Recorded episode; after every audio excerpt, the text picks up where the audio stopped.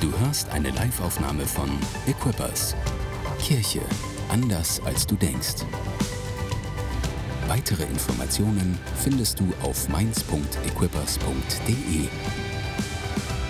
Mein Name ist Dan. Ich bin einer der Pastoren hier im Haus und äh, ich bin verheiratet mit Julia. Sie sitzt da vorne. Das ist meine Frau. Meine fantastische Frau kümmert sich um alles, was ich nicht mache. das ist viel.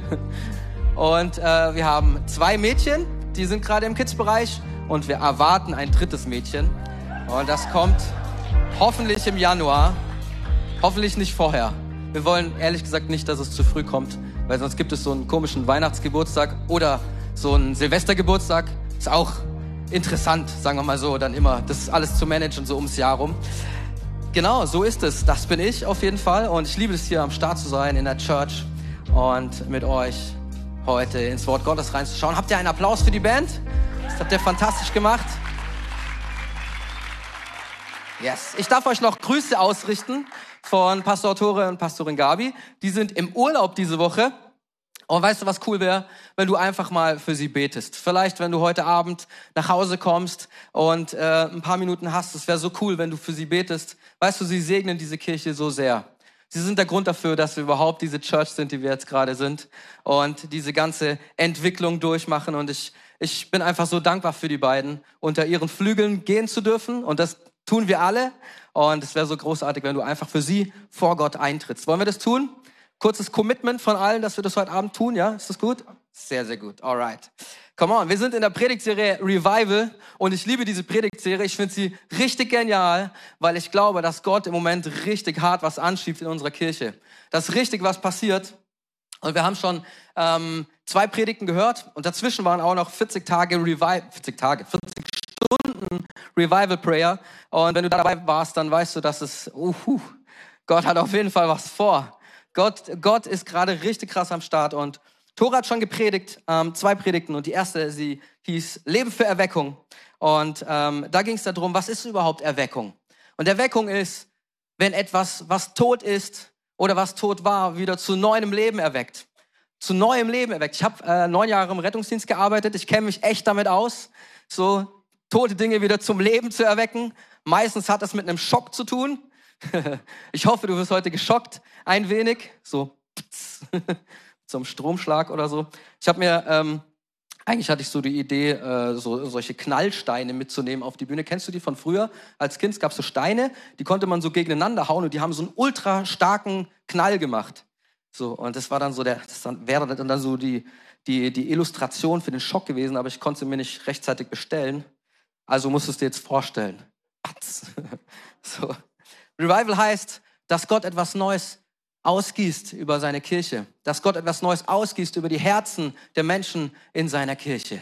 Revival heißt, dass etwas Neues kommt von Gott, eine Frische kommt von Gott, etwas wacht wieder auf.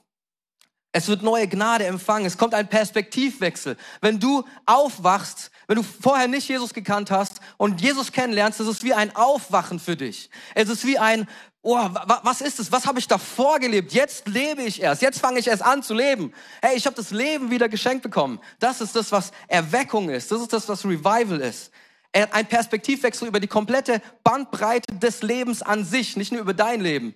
Und du denkst, guckst dir die Welt an und denkst dir, was ist da nur los? Mann, alle müssen das erfahren. Das ist Revival, oder? Das ist auf jeden Fall Revival in meinem Herzen. Das ist Zurückkommen zur ersten Liebe. Falls du Jesus schon einmal gekannt hast und du bist irgendwie weg von ihm, ist es Zurückkommen zur ersten Liebe. Oder dich zum ersten Mal zu verlieben in Jesus Christus. Oh, ich wünsche mir so sehr, dass du dich heute vielleicht zum ersten Mal verliebst in Jesus Christus. Das wäre so cool. Es ist das Ausgießen von Feuer und Leidenschaft, die von Jesus Christus kommt. Es ist, wenn der Himmel die Erde berührt. Es ist, wenn der Himmel wirklich die Erde berührt. Oh, es ist die Intensivierung von dem, was Gott bei uns tut. Und der zweite Sonntag war dann Glauben für Erweckung. Und ähm, da ging es darum, dass die Kirche keine Erweckung bringen kann. Thor hat gesagt, hey, es ist mathematisch gar nicht möglich, dass wir ganz Deutschland erreichen. Es ist nur möglich, wenn Gott sich dazu stellt, wenn Gott am Start ist und wenn Gott sein Ding tut Und wir, wir können dabei sein, wir können sozusagen ein bisschen das Gerüst sein, aber Jesus muss das tun. Und es ist Zeit, zurückzukommen zu einem Gott und nicht mehr diese Ausrede zu haben vielleicht, ja, ich will vielleicht gar kein Revival, ich will gar, kein, gar keine Erweckung oder diese Ausrede zu haben, ja, mal schauen, was passiert. Also wenn es dann richtig abgeht, dann stelle ich mich dazu. Kennst du das? Wenn's dann, wenn der Verein gewinnt, dann bin ich auch Fan. So, ehrlich gesagt muss ich sagen, das war, also Deutschland ist ja Weltmeister geworden im Basketball. ist anders wie bei den Fußballern, da läuft gerade nicht so viel. Aber Basketball-Weltmeister sind wir geworden. Und ehrlich gesagt, ich habe am Anfang nicht so viel Hoffnung gehabt. Ich habe meistens immer Hoffnung für meine Mannschaften, aber bei Deutschland hatte ich nicht so sehr die Hoffnung. Und dann auf einmal haben sie so vier Spiele gewonnen hintereinander und ich dachte mir so, hä, was geht denn da ab? Schalte ich mal ein. Mach's nicht so mit, mit Erweckung, mach's nicht so mit Revival, sondern sei am Start kannst dich dafür entscheiden. Erweckung bedeutet, dass sich Herzen bewegen lassen. Und es das heißt auch nicht, dass es Urlaub ist, sondern ganz ehrlich, das heißt auch, dass wir uns belasten lassen dürfen dafür, dass wir eine Bürde kriegen dafür, dass wir auch durchhalten. Und die Frage war, was willst du wirklich? Willst du wirklich Erweckung sehen? Willst du es wirklich sehen? Wir brauchen eine Überzeugung, dass Erweckung kommen wird. Und die Reise, sie beginnt dort, wo wir jetzt sind. Nicht die bessere Version von uns, sondern dort, wo du jetzt bist. Die schlechte Version von dir, die sündhafte Version von dir. Dort muss es beginnen, dort muss der Wunsch entstehen. Ja, ich will das auch sehen. Und dann geht Jesus mit uns eine Reise. Oh man, das war schon eine aufregende Zeit, oder? Die letzten zwei Sonntage. Das ist richtig cool gewesen. Und ich muss eine Sache gestehen. Ich liebe unsere Groups. Wir haben hier Groups in der Church und ich weiß nicht, ob irgendjemand heute hier ist, der in Groups ist oder vielleicht eine Group leitet sogar. Gibt es irgendjemanden hier, der begeistert ist von Groups? Kann es sein? Gibt schon einige, gell? Und deswegen ist meine Predigt heute, soll den Namen tragen, Zusammen für Erweckung. Glaube für Erweckung. Und jetzt kommt Zusammen für Erweckung. Und ich habe einen Bibelvers, um den sich heute alles ein bisschen dreht. Der steht in Apostelgeschichte 5, 42 und dort steht, und sie fuhren fort, täglich im Tempel und in den Häusern die Botschaft zu verkündigen, dass Jesus Christus, äh, dass Jesus der Christus sei. Sie fuhren fort, täglich im Tempel und in den Häusern die Botschaft zu verkünden, dass Jesus der Christus sei.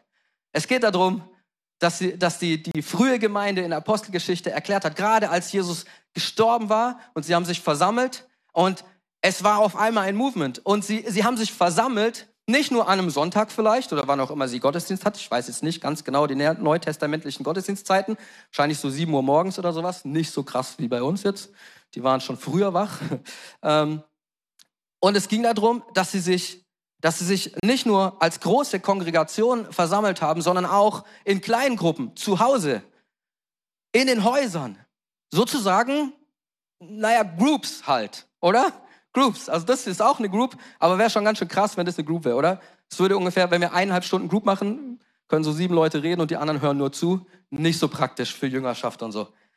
Aber was hat jetzt dieses, was hat diese, dieses Groups-Ding, was, was hat das mit Revival zu tun? Und ich habe da mal ganz genau reingeschaut und ich will als allererstes anfangen, mal von ähm, drei, vielleicht sind es vier Erweckungen dir zu erzählen. Und dazu helfen, finde ich, ganz gut Zahlen, weil Zahlen können uns einiges verdeutlichen. Und ich bin eigentlich eher so auf der emotionalen Seite, nicht so ein Zahlenmensch. ähm, aber ich finde, Zahlen verdeutlichen einiges. Zum Beispiel wusstest du, dass im Mainzer Stadion 33.000 Sitzplätze sind. Einfach nur mal so. Ist schon mal gut, oder? Zu wissen, ah, ja, okay, das, das ist krass, was los.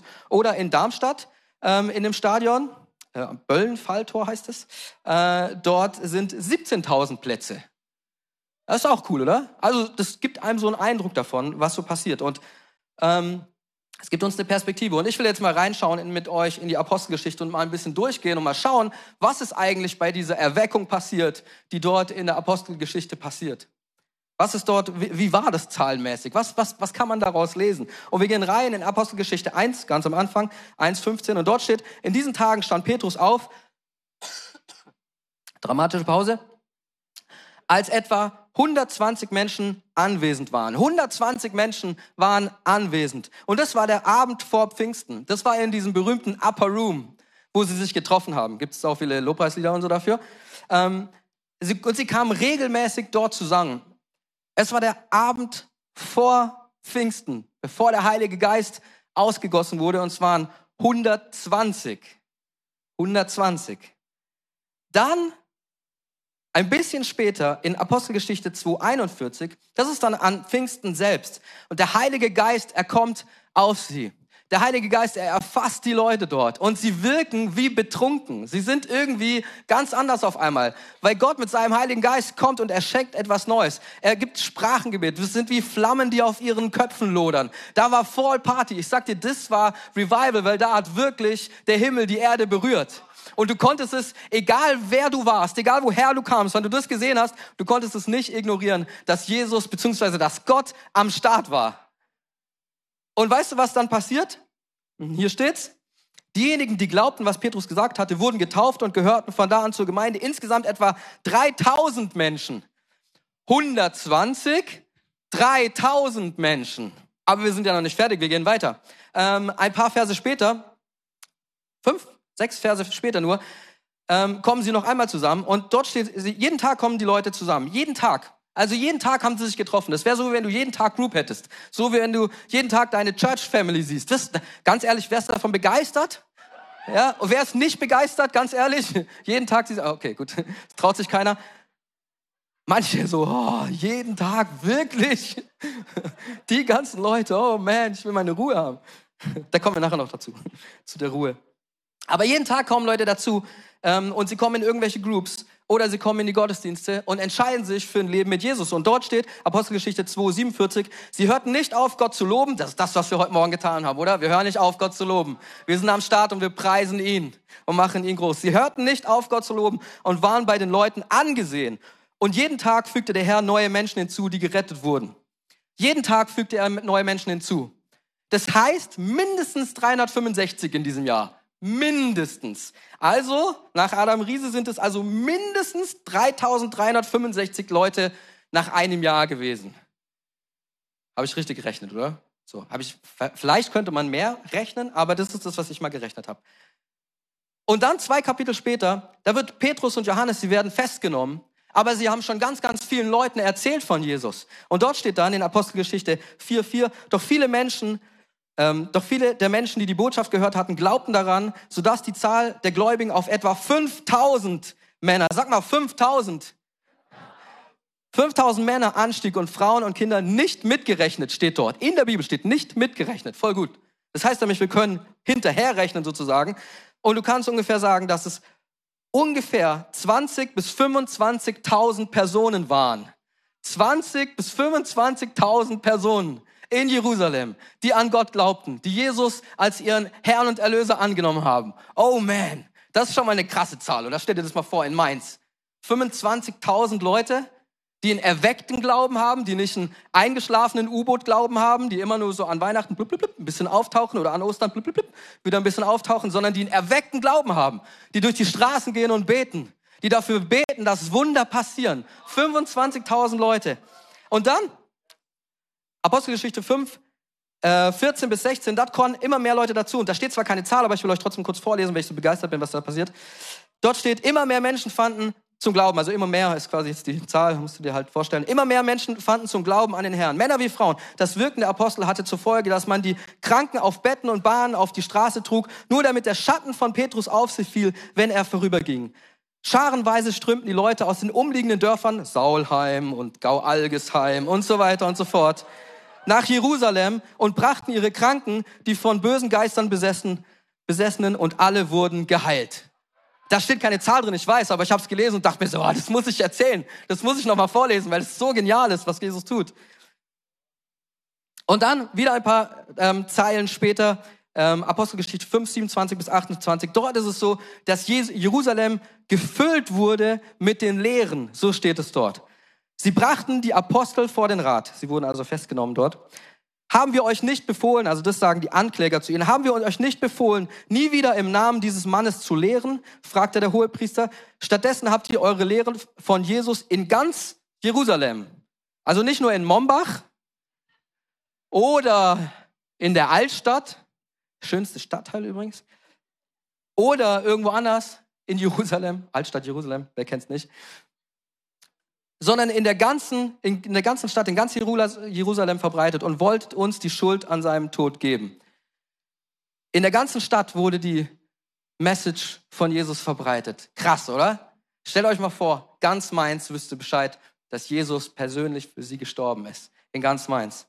Und man sagt, nach ungefähr 20 Jahren waren es circa 25.000 Männer in Jerusalem, die einen aufgeweckten Glauben hatten an Jesus Christus. Also mit Frauen und Kindern zusammengerechnet etwa 100.000 Menschen. 100.000 Menschen. Jerusalem hatte zu dieser Zeit 200.000 Einwohner. Wie viel Einwohner hat Mainz nochmal? Ah, 200.000. Jeder Zweite in der Stadt wusste, wer Jesus war und hatte eine persönliche Beziehung zu ihm. Alter, wie krass ist das denn? Weißt du, was wir dazu sagen würden heute?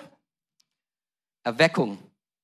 Erweckung ist hier. Du läufst durch die Straße und jeder Zweite, den du triffst, der betet vielleicht gerade, wenn er so zum Friseur geht. oder betet gerade für eine Person oder gibt gerade etwas und hilft Leuten. Leute, die sind wirklich, Leute, die wirklich befreit sind. Hey, was könnten wir im ganzen Rhein-Main-Gebiet tun, wenn die Hälfte von, von Mainz Jesus Christus kennen würde, oder? Und wo haben die Leute sich getroffen? Apostelgeschichte 5, 42. Und sie fuhren fort, täglich im Tempel und in den Häusern die Botschaft zu verkünden, dass Jesus der Christus sei. In der Church und in ihren Häusern und in ihren Groups. Dort fuhren sie fort. Dort fuhren sie fort. Ich glaube, dass Groups ein extrem, eine extreme krasse Verbindung hat zu Erweckung selbst. Jetzt denkst du vielleicht, okay, guter erster Punkt. Nice, guter Aufschlag, würde man beim Tennis sagen. Jetzt kommt der Ball zurück und wir schauen mal nochmal in die Geschichte. Was geht denn so bei den anderen, bei den anderen Erweckungen? Und ich habe noch eine Erweckung mitgebracht. Ich habe ein paar Erweckungen heute mitgebracht. Zum Beispiel die ähm, von John Wesley im 18. Jahrhundert. John Wesley war ein, äh, ein, ein, ein Prediger, ein Erweckungsprediger aus dem 18. Jahrhundert und er kam aus der englischen Kirche. Und er hatte auf dem Herzen, Gott hat es ihm aufs Herz gelegt, dass er eine Erneuerung bringt in diese Area, wo er gewohnt hat. Und damals war das so, war gerade so der Anfang von der Industrialisierung und so ein Kram. Und ganz viele Leute sind vom Land in die Stadt gezogen. Und die Kirchen damals, die waren total überfordert damit, ehrlich gesagt. Die hatten nicht genug Priester. Und ihre Ausrede war auch damals, naja, wir können uns ja gar nicht um die ganzen Leute kümmern, weil wir haben nicht genug Priester. Wer soll denn das alles machen? Und John Wesley hatte die Idee, hey, dann lass uns das doch ein bisschen anders machen. Wir brauchen eine andere Methodik. Deswegen heißt seine Kirche oder der, die Denomination, die dann daraus irgendwann entstanden ist, auch die Methodisten. Und die Methodik war, und seine Methodik war ganz einfach, seine Methodik war Groups. Und er hat gesagt, naja, wenn es nicht genug Pastoren gibt, nicht genug Priester gibt, sich um die Leute zu kümmern, hey, wir haben ganz viele Arbeiter hier. Ganz viele Arbeiter haben wir. Und ganz viele Handwerker und ganz viele andere unstudierte Leute. Aber die können sich doch auch um Leute kümmern. Also hat er solche Klassen, hat er es genannt, ins Leben gerufen, wo sie die Bibel studiert haben. Das waren Groups, ehrlich gesagt. Das waren kleine Jüngerschaftskreise. Und er hat es gemacht, erst mit ein paar und dann wurden es immer mehr und dann wurden es immer mehr. Und ehrlich gesagt, ganz, die ganze englische Insel, nennt man das so, die ganze britische Insel. Ich bin da nicht so firm da drin, wie man diese Insel nennt naja, sagen wir mal britische Insel. Die Insel halt, die Insel, Mallorca, England, egal. Die ganze Insel wurde davon erfasst, so dass nach 100 Jahren, sagt man, dass jeder 30. ein Methodist war. Jetzt denkst du dir vielleicht, jeder 30. ist nicht so viel. Ja, das stimmt, aber damals war fast jeder Christ. Und davon jeder 30. ein Methodist. Warum? Weil George We äh, John Wesley mit diesem Kleingruppensystem über die ganze Insel drüber gerollt ist und gesagt hat, ey, die Leute, sie müssen eingefangen werden, sie müssen, sie brauchen eine, sie brauchen einen Weg der Evangelisation und das war der Weg. Das heißt, es ist wieder in den Häusern. Wo haben sie Jesus Christus kennengelernt? Wo haben sie vielleicht ihr Leben Jesus Christus gegeben? In den Häusern. Und das heißt nicht, dass sie nicht auch in einem Gottesdienst waren, aber ein großer Teil davon, ein wichtiger Teil davon waren Groups. Ich habe noch geguckt, ähm, die britische Insel hatte damals ungefähr sechs Millionen Einwohner und jeder 30. das wären dann 1,8 Millionen Christen gewesen. Oh, stimmt gar nicht, gell? Habe ich habe ich mich verrechnet. Ah, 118.000, so, so mal. Und was, wie würden wir das nennen, wenn wir, wenn, wenn Gott etwas Neues ausschenkt und über so eine Insel drüber nennt, drüber rollt? Wir würden es nennen Erweckung heutzutage. Wenn das passieren würde, das wäre krass, was, das war krass. Also mit seinen Predigten und den Gottesdiensten und den Groups, also diesen Klassen, kam eine neue Erweckung nach England hinein. Okay, habt ihr Bock auf noch eine Erweckung? Und diese Erweckung, sie findet jetzt gerade statt. Es sind eigentlich zwei Erweckungen sozusagen. Und sie sind, ich würde sagen, uns wahrscheinlich bekannt, aber man weiß nicht so viel darüber. Ähm, die eine ist im Iran zum Beispiel. Im Iran, wo wir gerade ein Regime von Mullahs haben, die vor allem auch Christen verfolgen und sie dort ihren Glauben nicht offen leben dürfen. Und was passiert natürlich, wenn wir keine große Kirche machen können? Wir gehen in kleine Kirchen, wir machen, wir machen Groups. Und man sagt im Iran, und das ist sehr schwierig zu schätzen, die Dunkelziffer, die ist sehr hoch, aber man sagt, dass im Iran es im Moment zwischen 300.000 und eine Million Christen gibt. Oh, nein, sorry. Kurzer Fehler. 300.000 bis eine Million Kleingruppen.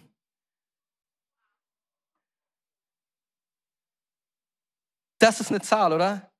Das ist Erweckung, würden wir das heute nennen.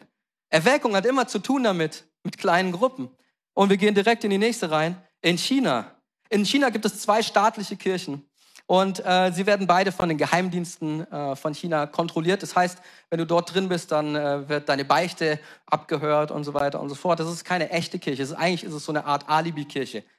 Und dennoch ist es so, dass in China zusammen in Groups kommen, schätzungsweise zwischen eine Million und 130 Millionen Christen.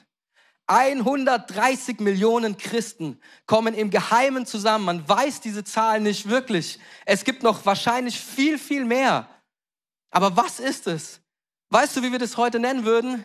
Erweckung. Und man sagt, es ist die größte Erweckung, die dort gerade passiert, die es jemals gab auf dieser Welt. Und mit was hat es zu tun? Mit Groups, denn sie können sich nicht öffentlich treffen. Das alles findet statt in kleinen Zellen, in Hauskreisen, in, in, in, in Homegroups, wie auch immer du es nennen willst. Was wir hier sehen können, ist, dass Erweckung dir wahrscheinlich nicht alleine passieren wird, sondern immer mit anderen zusammen. Immer mit anderen zusammen. Und sie fuhren vor, täglich im Tempel und in den Häusern die Botschaft zu verkünden, dass Jesus der Christus ist. Oh man, ich liebe das. Ich liebe das zu hören, weil es mir Perspektive gibt auf das, was wir hier erwarten dürfen, oder? Macht es dir nicht auch Hunger zu erwarten, dass Jesus nach Deutschland kommt, wieder sein Werk tut? Ganze Städte werden frei, Menschen kriegen neue Gnade, sie werden neu erfasst von der Liebe Gottes. Oh, ich will es so sehr sehen, dass wir Millionen von Menschen haben, die erweckte Christen sind und die sagen, ja, ich liebe Jesus mit meinem ganzen Herzen und ich will sehen, was er tun kann in meiner Familie. Ich will sehen, was er tun kann an meinem Arbeitsplatz. Ich will sehen, was er in meiner Klasse tun kann. Ich will sehen, wie er meine Kommilitonen segnet. Ich will das sehen. Ich habe noch eine, eine Bibelstelle mitgebracht und ich liebe sie so sehr. Es ist eine meiner Lieblingsbibelstellen und äh, sie steht in Markus 2 und da geht es um diese fünf Freunde, die das Dach abdecken und dann äh, einen Gelähmten runterlassen zu Jesus und er ihn heilt. Wir gucken mal ganz heilt. Wir gucken mal ganz kurz rein. Und ich lese mal kurz vor. Einige Tage später kehrte Jesus nach Kapernaum zurück. Ich muss immer, ich habe immer das innere Urge, dass ich Kap Kapernaum sag. Kennst du das? Kapernaum? Kap Kapernaum? So wie Blumentopferde, also Blumentopferde. Blumen, ach egal. Bin ich der einzige Verrückte hier. Hat jemand schon mal Kapernaum gelesen? Ach, danke schön. Danke, dass ich nicht der Einzige bin. Okay, also nochmal von vorne. Einige Tage später kehrte Jesus nach Kapernaum zurück die Nachricht von seiner Ankunft verbreitete sich schnell in der ganzen Stadt. Es dauerte nicht lang, da war das Haus, in dem er wohnte, von Besuchern überfüllt, sodass kein einziger mehr Platz hatte. Nicht einmal draußen vor der Tür. Und er verkündete ihnen Gottes Wort. Da kamen vier Männer, die einen Gelähmten auf einer, Mat auf einer Matte trugen. Es gelang ihnen nicht, durch die Menge zu Jesus vorzudringen. Des deshalb deckten sie das Dach über ihm ab. Dann ließen sie durch eine Öffnung den Kranken auf seiner Matte hinunter. Also schon mal eine richtige bold Statement hier. Und in Vers 11 geht es dann weiter. Da sagt Jesus dann, steh auf, nimm deine Matte und geh nach Hause, denn du bist geheilt. Der Mann sprang auf, nahm die Matte und bahnte sich den Weg durch die staunende Menge. Da lobten sie alle Gott. So etwas haben wir noch nie gesehen, riefen sie. Das ist eine geile Geschichte, oder? Ich liebe sie so sehr. Und ich finde, das steht auch so sehr für Groups, dieses Bild. Das steht auch so sehr dafür, dass da ein paar Leute richtig krass am Start sind und zusammenhalten. Aber ich habe mir so gedacht, okay, wie, wie war das wohl im Vorfeld und danach, nach dieser Geschichte? Was waren wohl so die Gespräche, bevor sie sich auf diesem Dach alle zusammengefunden haben, gesagt haben, so, jetzt decken wir das mal ab und lassen mal den Homie runter? Wie waren wohl die Gespräche? Wie war es vorher? Wie war es in dieser Group? Und ich glaube, dass es gar nicht so einfach war. Ich glaube nicht, dass alle gesagt haben, ja, komm, wir gehen einfach alle zu Jesus und dann passt die Sache schon. Die waren auch nicht anders als wir. Stell dir mal vor, du bist in einer Group, vielleicht hast du eine Group schon, herzlichen Glückwunsch. Und du sagst zu denen, ja, okay, also hier, ähm, Hans, äh, Hans hat ein Gebrechen am Bein, komm, wir laufen jetzt in die Kirche und dann, äh, dann beten wir alle für ihn und dann wird er geheilt. Okay, ist schon mal ja, kann man so machen. Aber es gibt bestimmt auch Leute, die sagen dann, hm, ja, ich weiß auch nicht so genau, ob Jesus das noch kann und ob der überhaupt da ist und so. Und damals war das nicht anders. Wer weiß denn, ob das fünf Freunde waren oder am Anfang vielleicht acht Freunde? Und ob drei einfach nicht mitgekommen sind, die gesagt haben, ganz ehrlich, was auch immer das ist, vielleicht ist es einfach nur ein Scharlatan, ich gehe nicht mit. Vielleicht waren auch bei den vier, die ihn dann getragen haben, auch zwei dabei, die gesagt haben, ja okay, ich komme mit, weil zu zweit tragen ist schon schwierig. Aber ich komme halt mal mit, mal gucken. Und dann gab es aber vielleicht zwei, die gesagt haben, nein, ich glaube daran, dass Jesus der Messias ist. Überall wird es erzählt. Überall. Und wir bringen ihn jetzt dahin. Und hey, ob es funktioniert oder nicht, ich habe Glauben dafür, dass Jesus Christus irgendwas tun kann in seinem Leben. Wenn es der Messias ist, dann gibt es eine Chance darauf. Aber da waren bestimmt, waren da Zweifel, da waren Hoffnungen, da waren Verhandlungen miteinander in dieser Group. Aber was passiert? Sie bringen ihn dorthin und er wird geheilt. Und jetzt überleg mal, nicht nur was davor gesprochen wurde in dieser Group, sondern was danach gesprochen wurde in dieser Group. Und die drei Leute, die nicht dabei waren, denken sich so, Mist, ey. Wäre ich am Donnerstagabend nur zu Puls gegangen, ey. Da wurde einer geheilt und ich habe es nicht mitgekriegt. Äh, Jesus war wieder da und die haben irgendeinen Kram mit dem Dach gemacht oder sowas. Oder die anderen, sie kommen zurück und sie erzählen davon und sind total on fire. Da ist neue Hoffnung, da ist neue Leidenschaft. Ich sag dir, ich glaube, dass die vier Leute, die am Start waren und der, der selbst gelähmt wurde, dass sie absolut on fire waren, dass sie danach einen unerschütterlichen Glauben hatten. Warum? weil sie nicht alleine unterwegs waren, weil sie nicht alleine mit ihrem Herzen verhandelt haben, sondern weil sie als Gruppe unterwegs waren. Und ich glaube, das ist das, was den Nährboden gibt für eine großartige, Erwe großartige Erweckung. Ich glaube, dass wir zusammen durchs Leben gehen sollten. Und ich glaube, dass es mit jeder, bei jeder Erweckung ist es so, dass es nicht um einzelne Personen geht, sondern immer um Gruppen, immer um Gruppen. Und ich will dich noch eine Sache fragen. Wer braucht denn nicht ab und zu die Personen, die für dich das Dach abdecken? Uns geht's nicht immer allen super. Wir brauchen auch Leute, die an unserer Seite sind und die, wenn wir mal einen schlechten Tag haben, die für uns beten. Wenn in deiner Familie Krebs ausbricht, die mit dir zusammen einstehen, mit dir zusammen weinen. Wer braucht es nicht? Vielleicht bist du jetzt im Moment gerade der, der auf der Matte liegt. Und du brauchst Leute einfach, Leute, die mehr Leidenschaft haben, die eine andere Perspektive auf eine Sache haben. Weißt du, wenn es uns schlecht geht, dann ist es so einfach, dass man die Perspektive nur auf das lenkt, was gerade nicht so gut ist und nicht die Hoffnung hat, die Jesus eigentlich in dein Leben gibt. Und wenn es uns schlecht geht, dann ist es ganz einfach, dass Erweckung gar nicht mehr so eine große Rolle in uns spielt. Aber weißt du, was dann hilft? Eine andere Person, die erweckt ist und die sagt, ich weiß, ist gerade schwierig, aber ganz ehrlich, wir haben einen Gott und der ist, dem ist nichts unmöglich. Und vielleicht kriegst du da nur einen Funken Hoffnung. Und dann, dann stehen sie um dich rum und sie beten für dich. Und sie beten den Himmel runter für dich. Sie decken das Dach ab für dich. Und du kriegst eine neue Hoffnung, eine neue Perspektive. und Gott handelt. Und was, was für Geschichten erzählst du danach? Ich kenne nicht so viele Geschichten, wo Leute sagen, ich war ganz alleine und dann habe ich gebetet in meinem Zimmer und 15 Wunder sind passiert, weil ich gebetet habe. Also, weiß ich nicht, vielleicht gibt es es, aber ich kenne nicht so viele Geschichten. Weil weißt du warum? War keiner dabei. Kann auch keiner erzählen. Und manchmal, da musst du zusammen mit anderen Leuten das Dach abdecken. Manchmal bist du der Dachdecker, Dachabdecker, der Handwerker und jemand anders runterlassen. Und manchmal ist es dann so, weißt du, ich weiß nicht, wie sie es gemacht haben. Vielleicht haben sie irgendwie Seile gehabt oder sowas und sie haben den an den Seilen runtergelassen. Aber also wie gesagt, ich habe im Rettungsdienst gearbeitet. Ich weiß, wie schwer Personen sein können. Und die wohnen immer im obersten Stock, ganz hinten rechts, unterm Dach, im Sommer, ohne Aufzug. Und manchmal musst du vielleicht deinen Freund runterlassen. Und das ist nicht immer angenehm, weil, weißt du, das Seil, es wird heiß in deinen Fingern. Es ist schwer. Es ist eine Belastung, jemanden zu Jesus zu lassen. Es, du, du, du trägst diese Last mit von der Person. Also, literally, du trägst die Last mit von dieser Person. Und das heißt wirklich, das auch auf sich zu nehmen. Und weißt du was, wenn ihr eine Gruppe seid, die zusammensteht, dann machen die Leute das so gerne. Dann machst du das vielleicht gerne, weil du weißt, was du an ihm hast, was diese Person schon alles vielleicht durchleiden musste oder was auch immer. Und wie sehr es helfen würde, wenn sie eine neue Perspektive darauf bekommt, wer Jesus Christus jetzt gerade ist und er heilt. Und ich dir noch was. Wenn, wenn du und deine Crew, wenn sie erweckt sind, dann ist es überhaupt keine große Last mehr, weil du weißt, dass du nicht die Hauptlast trägst, sondern Jesus Christus. Und wir erschätzen, unterschätzen auch, wir brauchen das Wunder, das wir erleben mit dieser Person. Du brauchst es am meisten wahrscheinlich, weil Zeugnis ist immer noch die beste Predigt, oder?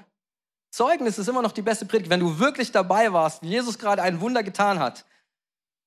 Oh man, wenn du wirklich dabei warst, wie, wie Jesus einen Menschen neue Hoffnung gegeben hat. Ich habe letztens jemanden kennengelernt und ähm, ich kenne ich kenn sein Gesicht, bevor er Jesus kennengelernt hat und ich kenne ihn, nachdem er Jesus kennengelernt hat. Und es ist wie eine andere Person.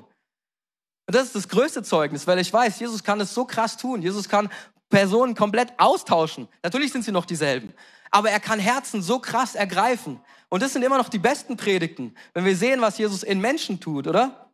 Und du brauchst dieses Zeugnis auch. Du brauchst es einfach für dich, um selbst auch ermutigt zu sein. Wahre Begegnungen mit Gott, sie verändern alles. Okay.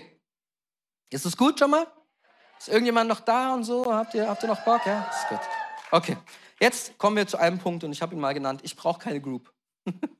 ich brauche keine Group. Kennst du Leute, die sagen, ich brauche keine Group? Vielleicht bist du selber jemand, der sagt, ja, ich brauche keine Group. Meistens sind es Männer. Ich brauche keine Group. Und weil es halt manchmal so ist, weißt du, wir tendieren dazu, so zu tun, als hätten wir alles voll im Griff und als könnten wir alles selbst. Ähm, und dann auch sozusagen so, nee, ich brauche keine Hilfe auch. Weißt du, weil ich glaube, da ist Stolz. Ich glaube, da ist so oft Stolz, dass wir es alleine packen, dass du auch deine stille Zeit alleine auf die Reihe kriegst morgens. Ganz ehrlich, ich glaube, dass gerade so die Christen zum Beispiel im Iran oder auch in China, wenn sie vielleicht zweimal in der Woche mit ihren Geschwistern zusammenkommen, wie froh sind sie, dass sie gemeinsam zu Gott kommen können, dass sie gemeinsam ihren Herrn preisen können, eine intime Zeit haben können, mit ihm. Und sie denken sich nicht so, nee, ich brauche die anderen nicht. Sondern sie wissen ganz genau, ja, ich bin angewiesen darauf, dass da Brüder und Schwestern sind. Deswegen, wir sind nicht dazu gemacht, alleine zu sein. Und auch wenn du introvertiert bist, ich kann es total verstehen, dass so eine Group nicht so attraktiv für dich scheint. Aber wenn eine Group erweckt ist, dann gibt es nichts, nichts Attraktiveres für dich als diese Group. Weil du weißt ganz genau, und es ist völlig egal, wie introvertiert du bist. Du denkst dir, ja, ich weiß, ich rede nicht so gern mit Leuten, aber ich muss da wieder hin. Ich muss da wieder hin, weil wie die beten, oh man, wie die Jesus kennen, oh man, ich muss da wieder hin. Ganz ehrlich, Jesus ist stärker als deine introvertierte Seite. Muss ich dir gerade mal sagen. Weil auch ich, auch wenn ich nicht so wirke, ich bin auch introvertiert und ich weiß, dass ich eine Group brauche, wo Leute on fire sind und beten können und den Himmel auf die Erde ziehen. Ich brauche das so sehr.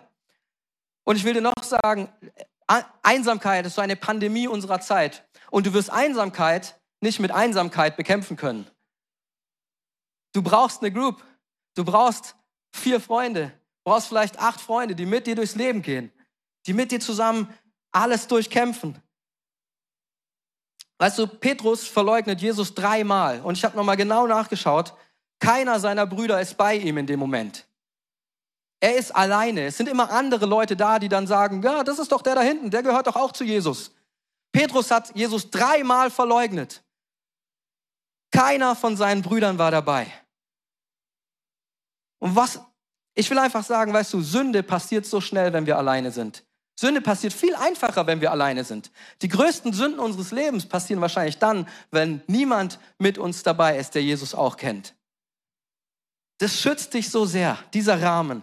Und es heißt nicht, dass du 24-7 mit jemandem zusammen sein musst, der Jesus auch kennt. Also kleine Entspannung für alle Introvertierten.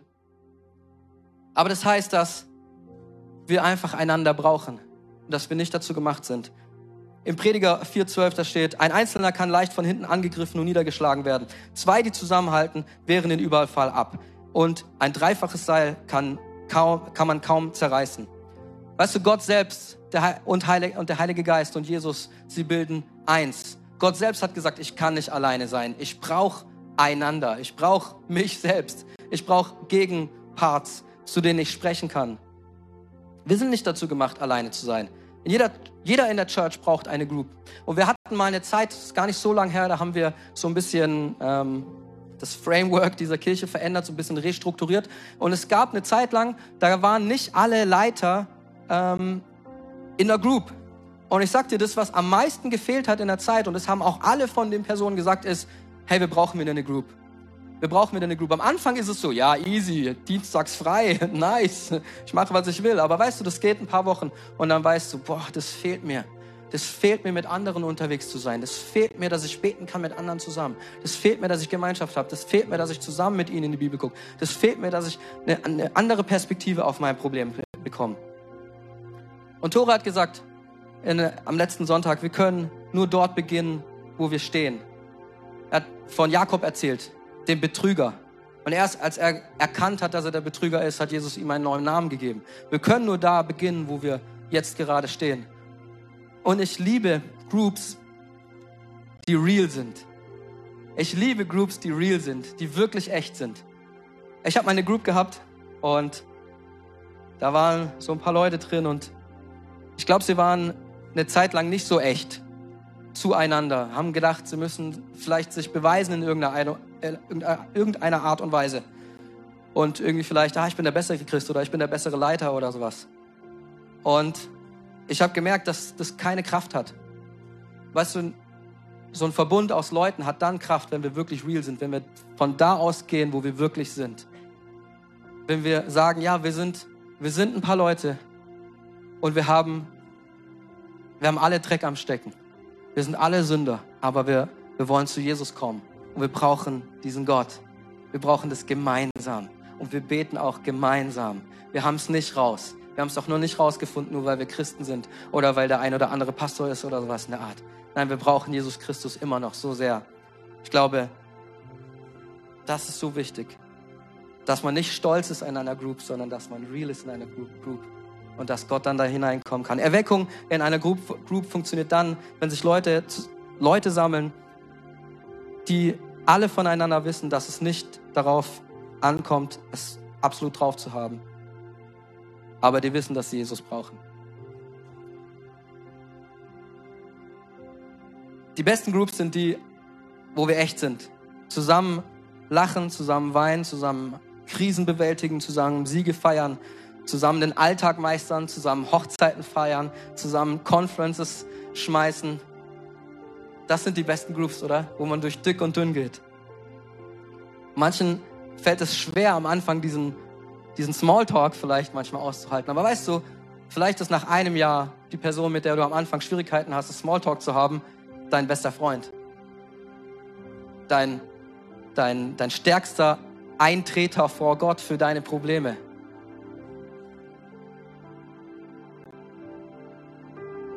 Ich glaube, Erweckung braucht ein Zuhause und Erweckung braucht Gastgeber. Wir haben so großartige Groupsleiter hier in der Kirche Und ich glaube, sie sind wirklich Gastgeber der Erweckung. Und ich glaube, dass hier noch mehr sind von diesen Leuten, die Gastgeber sein wollen für Erweckung, für das, was Gott tun will in dieser Stadt. Und ich glaube, Menschen werden berufen von Jesus Christus. Er spricht jetzt schon in ihr Herz hinein. Da ist was Neues für dich. Ich weiß, du konntest es dir nicht vorstellen, aber ich glaube, du kannst es. Du willst es auch. Ich glaube, Erweckung ist eine Realität. Jetzt schon in deinem Herzen. Und wenn du dich sehnst danach, dass eine ganze Stadt erweckt wird, ganz ehrlich, es fängt an mit einer kleinen Gruppe. Es fängt an mit nicht so vielen Leuten.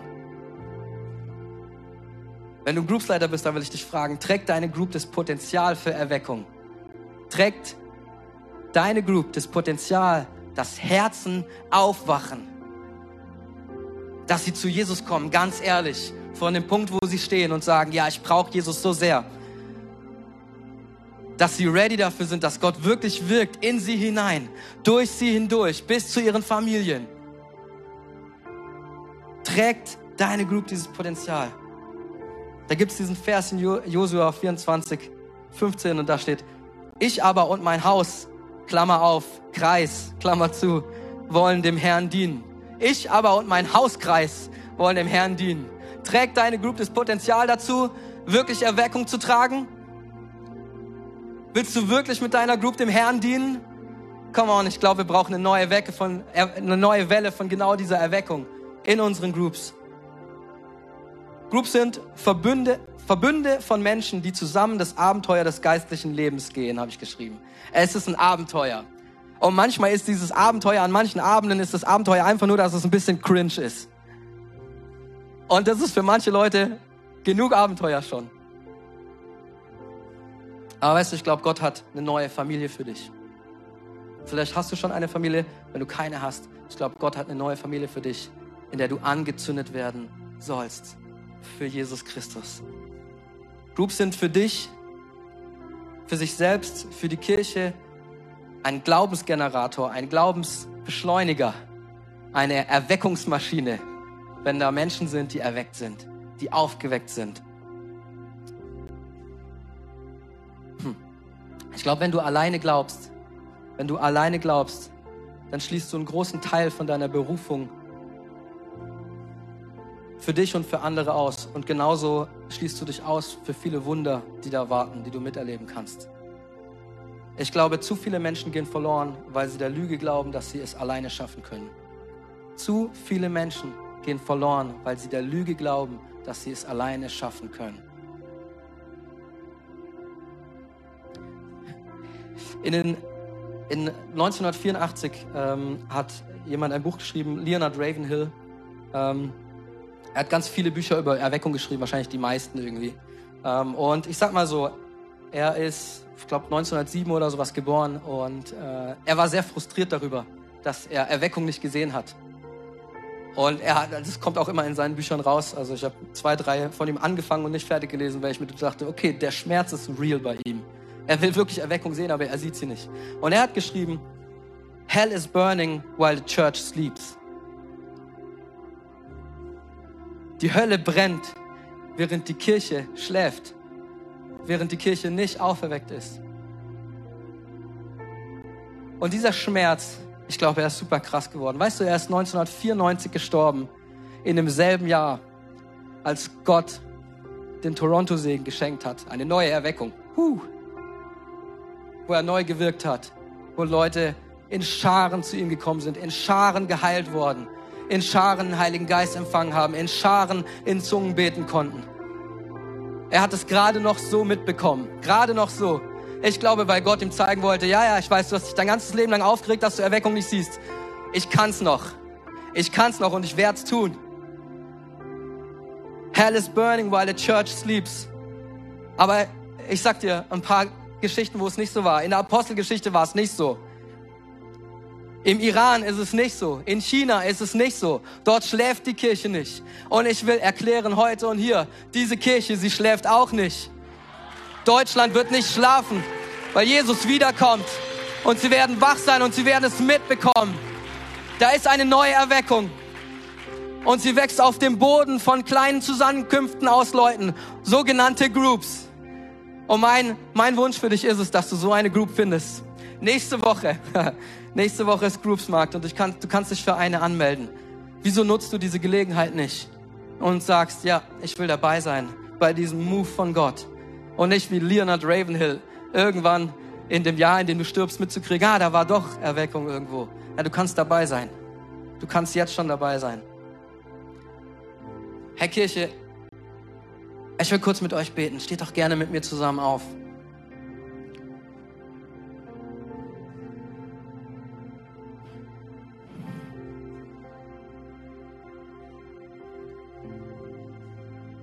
Jesus, wir kommen dir, zu dir und wir sind, wir sind ganz echt. Wir wissen, dass wir es selbst nicht drauf haben, Herr. Und wir wissen, dass unsere Herzen auch manchmal nicht rein sind, Herr. Dass wir manchmal nicht wollen, was du willst, Herr. Aber wir wollen mehr wollen, was du willst. Jesus, wir lieben es, in einer Kirche zu sein am Sonntag. Wir lieben die Atmosphäre. Wir lieben deinen Heiligen Geist, wenn er uns hilft, Herr. Aber wir wollen noch mehr davon erleben, Herr. Wir wollen deine Erweckung wirklich sehen, Herr. Wir wollen wirklich sehen, dass Menschen zum Glauben kommen, Herr. Und wir akzeptieren nicht, dass Menschen verloren sind, Herr, weil sie einer Lüge glauben. Jesus, wir wollen dieses Haus sein. Wir wollen Häuser sein, in dem dein Name verkündet wird, Herr. In dem Erweckung wirklich real ist, Herr. Wir wollen Groups sein, in denen Herzen brennen, Herr. Die gar nicht anders können, als deinen Namen zu rufen, Herr. Die gar nicht anders können, als deine Heilung zu bekunden, Herr weil wir es erlebt haben, Herr, weil wir dir begegnet sind, Herr. Weil wir Wunder gesehen haben in deinem Namen und wir hören nicht auf. Wir werden anfangen und wir werden nicht aufhören, für Wunder zu beten, Herr. Für deinen Heiligen Geist zu beten, Herr, der neu auf Menschen kommt, Herr. Der neue Klarheit bringt, Herr. Der neue Identität schenkt, Herr. Der neue Perspektive schenkt, Herr Jesus. Jesus, wir wollen angezündet sein für dich. Wir wollen brennen für dich. Wir wollen Leidenschaft haben für dich und für dein Haus, Herr. Und wo unser Herz noch nicht bereit ist, Herr, da mach es bereit, Herr. Da komm du mitten hinein und sprich zu uns, Herr, überführ uns. Herr, wir wollen wirklich zu dir kommen, wir wollen Buße tun. Wir sind nicht ready dafür, aber du kannst uns ready machen. Wir wollen ready dafür sein, Herr. Wir wollen Träger dieser, er dieser Erweckung sein, Herr. Wir wollen Träger davon sein, was du tun kannst in Deutschland, Herr. Wir wollen sehen, dass du meins errettest, Herr. Wir wollen sehen, wie sich der König bewegt in diesem Land, Herr. Jesus, wir brauchen dich so sehr. Zünd uns an, Herr. Zünd uns an, Herr, in diesem Moment. Zünde Herzen an, Herr. Komm mit deinem Feuer, Herr. Komm mit deinem Geist, Herr. Komm mit deinem Heiligen Geist und wirke, Herr. Heile in diesem Moment, Herr. Lass uns Zeugen sein von dem, was du tust, Herr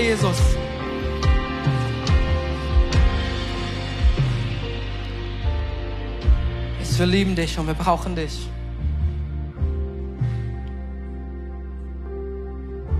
Amen. Amen. Danke fürs Zuhören. Weitere Informationen findest du auf mainz.equippers.de.